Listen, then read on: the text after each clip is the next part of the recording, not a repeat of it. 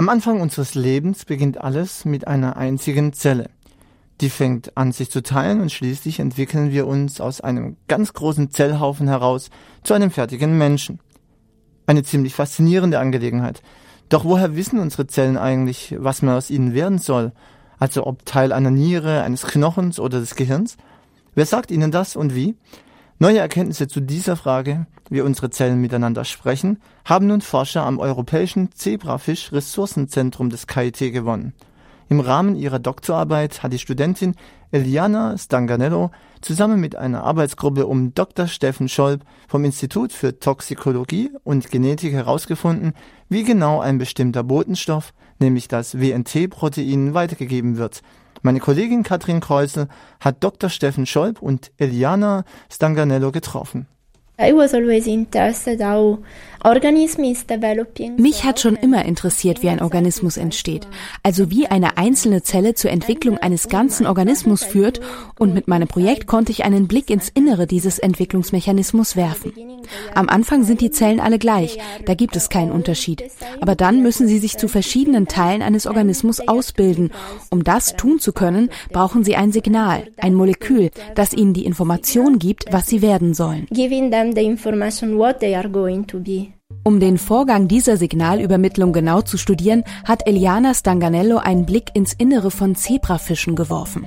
Am KIT schwimmen ca. 200.000 von den kleinen gestreiften Tieren in mehr als 8.000 Aquarien umher. Zehntausende Spermaproben der Fische liegen am Campus Nord auf Eis.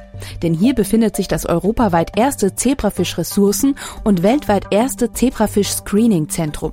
Geradezu ein Paradies für Forscher also auf dem Gebiet der Biologie.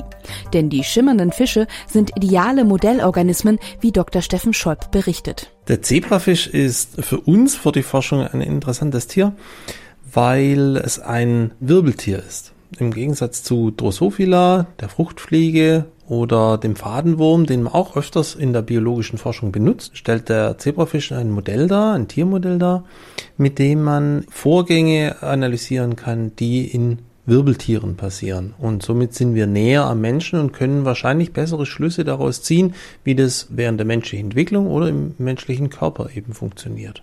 Bestimmte Kreisläufe, wenn ich mir jetzt vorstelle, irgendwelche zellulären Zusammenhänge, die kann man sich bestimmt im Zebrafisch besser angucken als in anderen Modellorganismen. Weiterer Punkt, warum der Zebrafisch sehr prominent ist, sage ich mal, im Bereich der biologischen Forschung. Der Zebrafisch hat besonders die Zebrafischeier sind durchsichtig. Das heißt, man kann mit relativ einfachen mikroskopischen Techniken gut ins Gewebe hineinsehen und sich am lebenden Tier sozusagen anschauen, wie sich Organe entwickeln, wie sich eine Leber, eine Milz, ein Gehirn entwickelt. Damit eine Zelle weiß, zu welchem Gewebe eines Organs sie gehören soll und damit sie die dazu nötige spezielle Form und Struktur ausbilden kann, braucht sie eine Information, nämlich die, an welcher Position sie sich im Gewebe befindet. Und diese Information liefern Signalbotenstoffe. Einer der wichtigsten ist das sogenannte Windprotein. Die Windproteine berichten den Zellen im sich entwickelnden Nervensystem, wo genau sie hingehören, ob sie zu einer Zelle des Vorderhirns oder des Rückenmarks werden. Dabei kommt es auf die Konzentration der Windproteine an. Verschiedene Konzentrationen aktivieren unterschiedliche Gene der Zielzelle. Bekommt die Zelle viel Windmoleküle ab, viel Windsignale, dann weiß die Zelle, sie bewegt sich eher im hinteren Bereich des Gewebes oder bekommt sie wenig Windmoleküle ab, dann sitzt sie wahrscheinlich eher im vorderen Bereich des Gewebes. Deshalb ist es sehr wichtig, für das Gewebe genau zu kontrollieren, wie diese Windmoleküle von Zelle zu Zelle weitergegeben werden. Und es ist die Arbeit von einer Doktorandin von mir, von Frau Eliana Stanganello. Und sie konnte zeigen, dass diese Windmoleküle an Zellfortsätzen weitergegeben werden. Das heißt, einem ET-Finger gleich werden die Zellen, die Nachbarzellen kontaktiert und das Windprotein ist sozusagen an der Spitze der Finger. Und über diese Zellfortsätze, die sogenannten Philopodien, können die Windmoleküle zielgerichtet und genau dosiert abgegeben werden. Um diese Gespräche von Zelle zu Zelle sichtbar zu machen, koppelten die Wissenschaftler GFP, das grün fluoreszierende Protein, an die Windproteine. Unter dem Mikroskop präsentierte sich den Forschern daraufhin ein Farbenspiel wie in der Disco, wenn im Schwarzlicht die fluoreszierenden T-Shirts der Tänzer aufleuchten. Windmoleküle können wir sehen, weil sie grün sind. Sie sind fluoreszierend.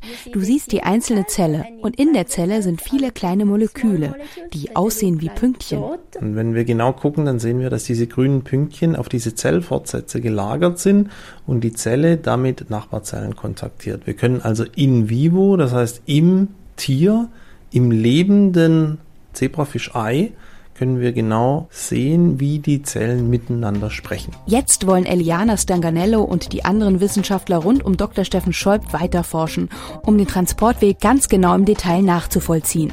Sie wollen herausfinden, ob der Signalweg auch in menschlichen Zellen und anderen Säugerzellen so abläuft wie bei den Zebrafischen. Denn der Windsignalweg ist einer der wichtigsten Signalwege in der Entwicklung aller multizellulären Organismen und spielt zudem eine wichtige Rolle bei der Zellproliferation, also bei Zellteilung und Zellwachstum. Da kann man sich schon vorstellen, wenn dieser Signalweg gestört ist, dann kommt es eben zu der Bildung von Krebs oder zu der Bildung von neurodegenerativen Erkrankungen wie Alzheimer und Parkinson.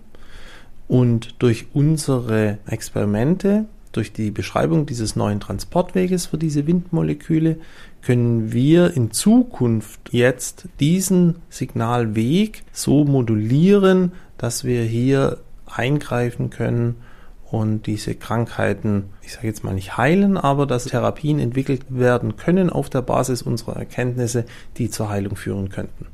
Das war meine Kollegin Katrin Kreuse im Gespräch mit Steffen Scholb und Eliana Stanganello zum Thema Zellforschung durch Unterstützung von Zebrafischen.